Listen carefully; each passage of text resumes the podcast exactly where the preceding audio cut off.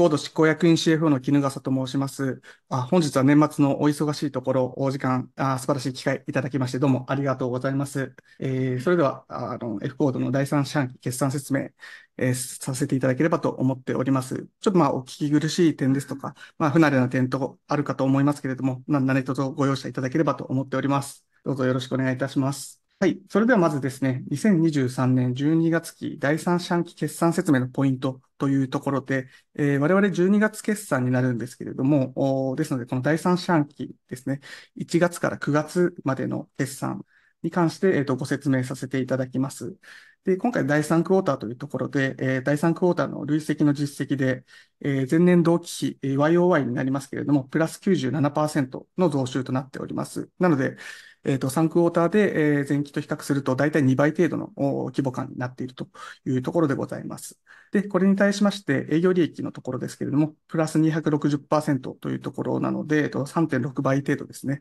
に利益水準としては拡大しておりますとというところになっております。で、これに対して今期通期の業績予想ですけれども、今期第3四半期でですね、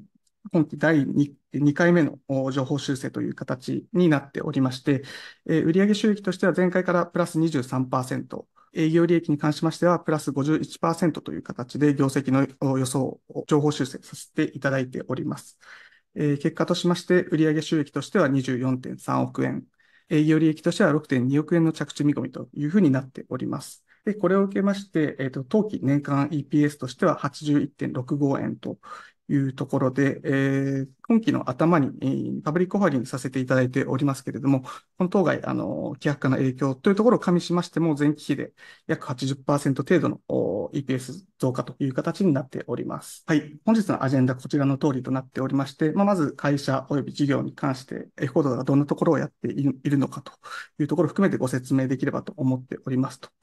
で、続きまして、あ先ほどのご説明もありましたけれども、決算概要に関して、えー、改めて説明できればと思っております。で、続きまして、市場環境ないし、その中での競合優位性がどんなところがあるのかというところ、最後にですね、今後の展望、どんなところを目指していくのかというところをお話しできればと思っております。はい。まず会社概要というところで、えー、こちら F コードグループ事業内容という形で、えー、F コードですけれども、企業様、あ我々からしたあのクライアント様ですね、のデジタルマーケティングを支援するという会社でございます。で、その中でもウェブサイト構築から集客、リピート促進というところまでを一気通貫で、えー、やらせていただいております。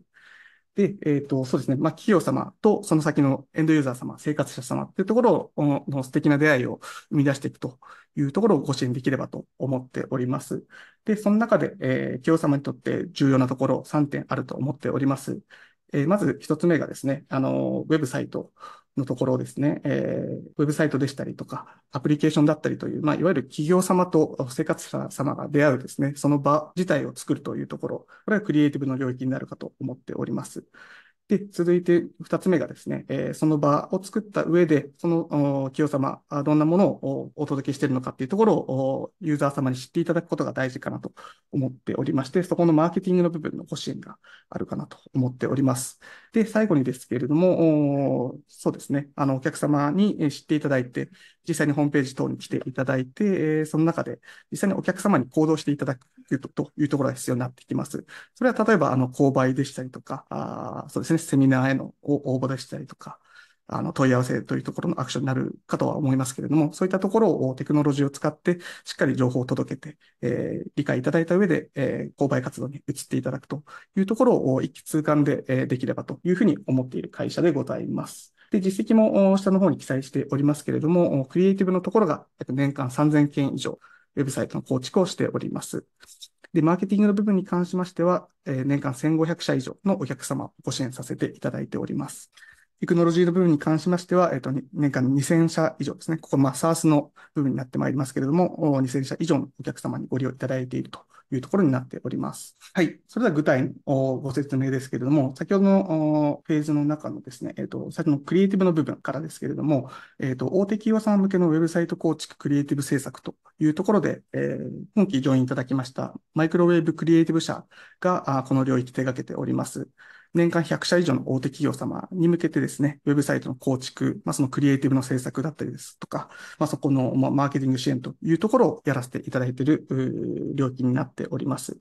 で、こちらの支援実績一例になっておりますけれども、まあ、サンスターさんだったりですとか、JCB さんだったりですとか、スカイラークさんといった、まあ、名だたる企業様に向けて、えっ、ー、と、しっかりウェブサイトを構築支援ができるような、そんな体制でとブランド力というところを売りにしているような会社様になっております。はい。続きまして、えっと、まあ、マイクロウェブクリエイティブと比較すると、まあ、より小ぶりのですね、えっと、中小企業ですとか、まあ、店舗様向けに対して、えっと、ウェブサイトの制作というところをやっている会社が、これが JIT という会社になっております。えー、これが年間3000件以上のウェブサイトを構築してまして、非常にあの効率的にえ、低単価で、え、サービスを提供できているような、まあ、価格競争力のある、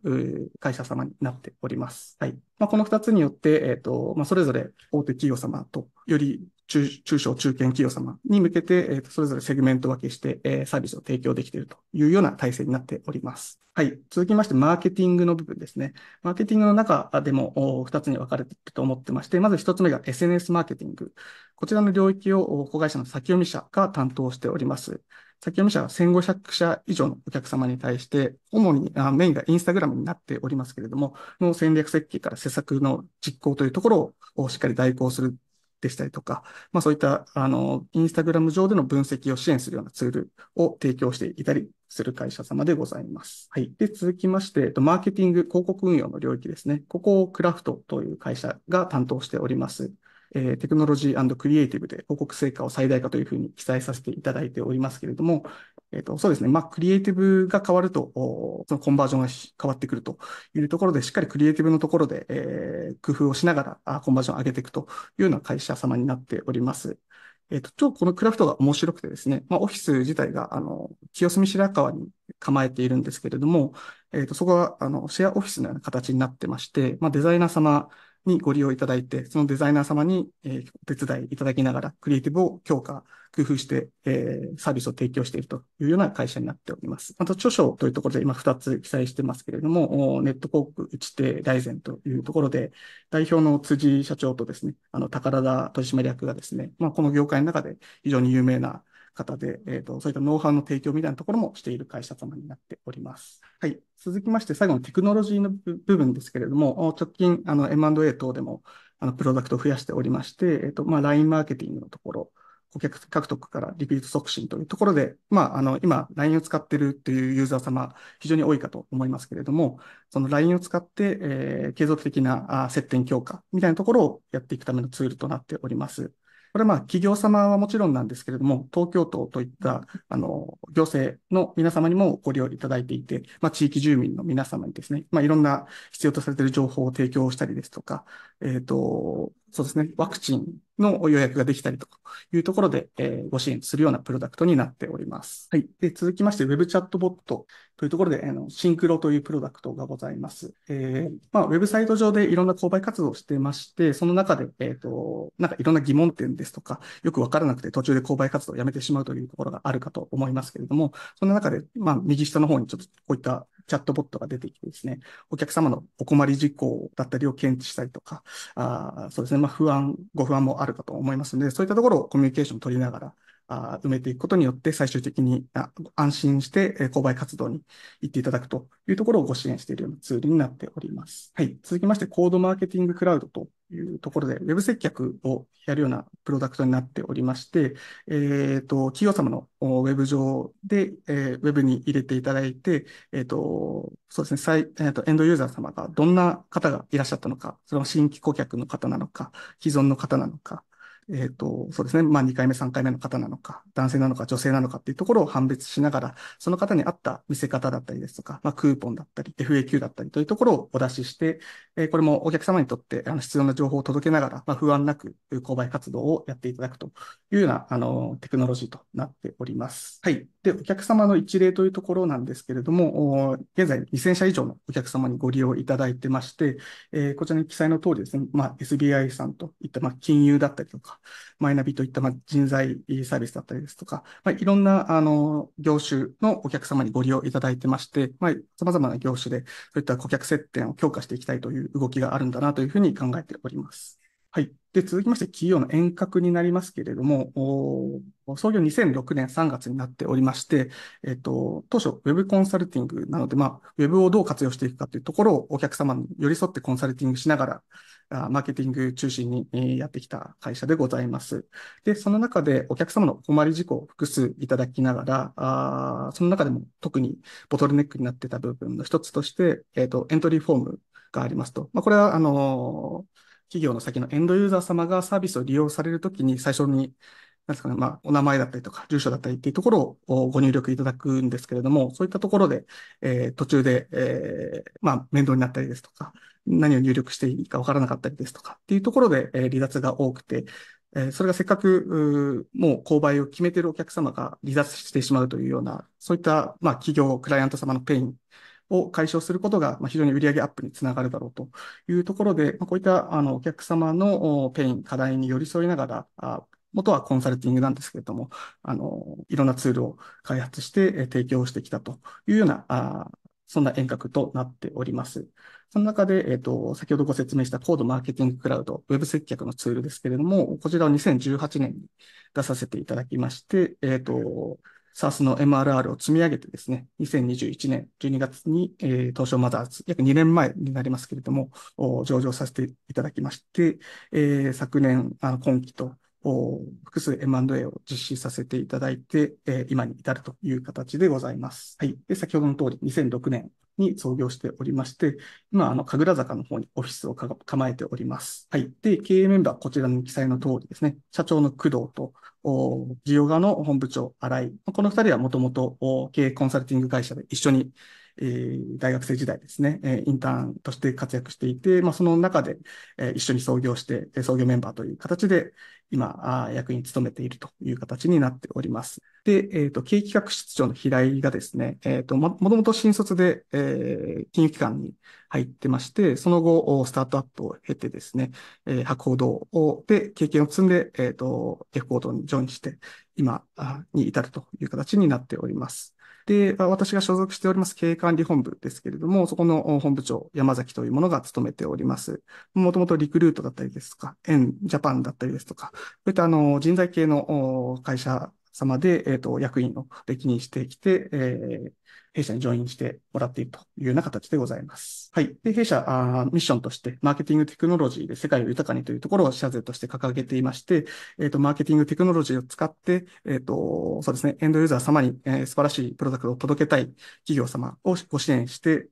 ご支援することによって、えっ、と、そういった適切な、あの、情報に触れながら、必要なプロダクトにリーチできるように、ユーザー様ををも幸せにしていくというところをやっていきたいという会社でございます。で、今はまあ国内中心にやっておりますが、今後でいきますと、あの、いつか、まあ、世界を豊かにというところで、えー、まあ、アジアからスタートして、世界にも進出していければという思いもございます。はい。で、まあ、営業活動をどんなふうにやられてますかというふうな、あ質問もいただいたりしますけれども、こういったセミナーでしたりとか、展示会も出させていただいてまして、まあ、F コード先読み、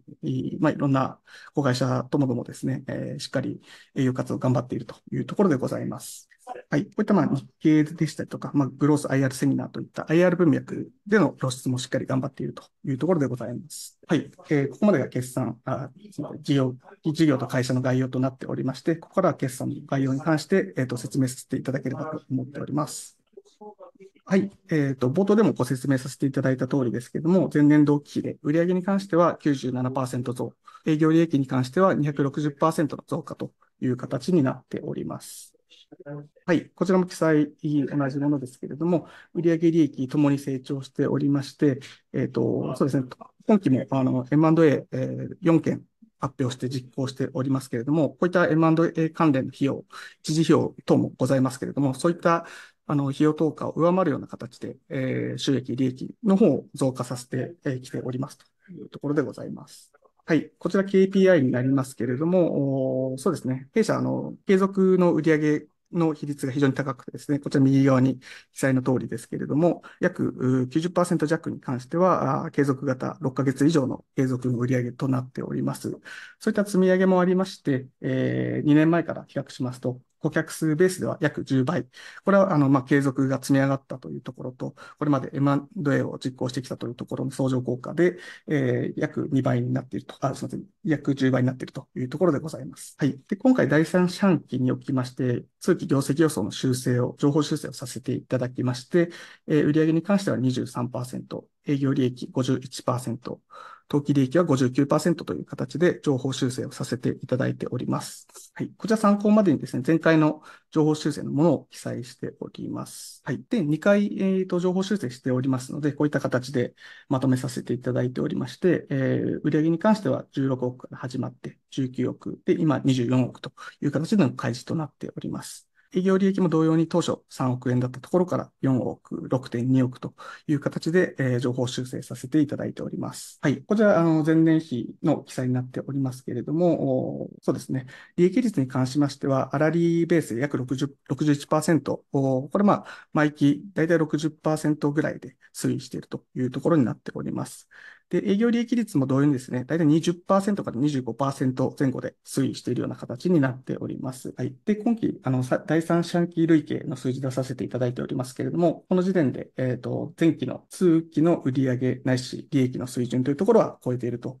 いうところと、まあ、4級ではさらに積み増していければというふうに考えております。はい。で、EPS に関しても、まあ、営業利益の増加、あ純利益の増加に伴って、えー、しっかり伸びているというところになっております。はい。で、こちらがですね、えっ、ー、と、修正後、今回修正した業績予想に対して、えっ、ー、と、第3四半期時点の実績ベースでどれぐらいの進捗がありますかというところですけれども、売上に関しては65%程度、利益に関しては、えっ、ー、と、大体67、8%というところで、えっ、と、期間経過を基準とするとだいたい75%というところが一つ基準になろうかと思いますけれども、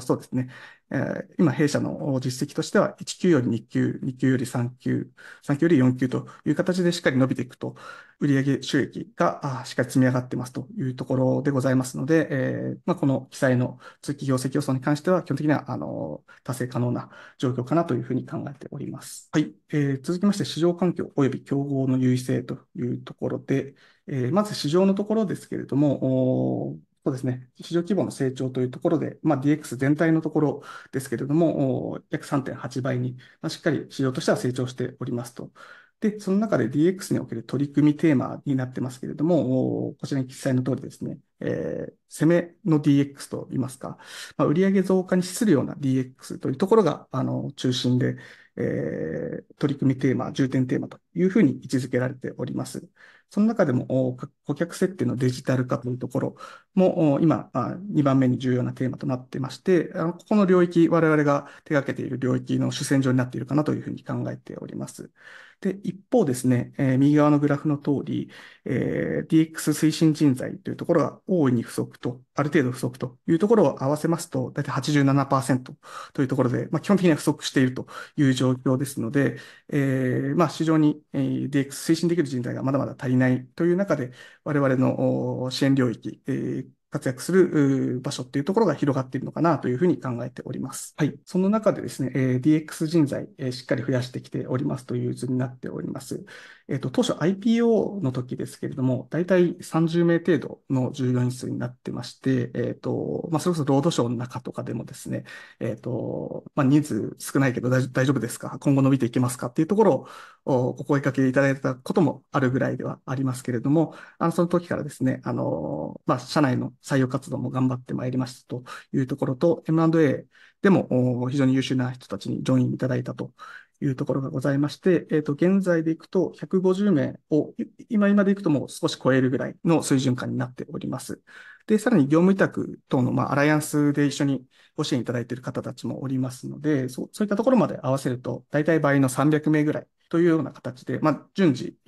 増員しつつですね、サービス体制、サービスの提供体制というところを強化しているところでございます。はい。で、先ほどはあの人数というところ、まあ、量のところのご説明でしたけれども、まあ、質のところで言いますと、あの、まあ、多数のファウンダー、あ刑事の方にジョインいただいてまして、えっ、ー、と、そうですね。まあ、まずは事業を牽引できるようなあの優秀な経営陣だったりですとか、ファウンダーの方が来ていただけると、さらにメンバーの方たちにもご活躍いただけるというところで、えー、とこういった方たちにジョインいただけることは非常に心強いことかなというふうに考えております。はい、で、本体側ですけれども、まあ、弊社、まあ、見ていただければわかるかとも思いますけども、非常にコーポレートアクションが多い会社ではございまして、まあそういったところを支える上で、え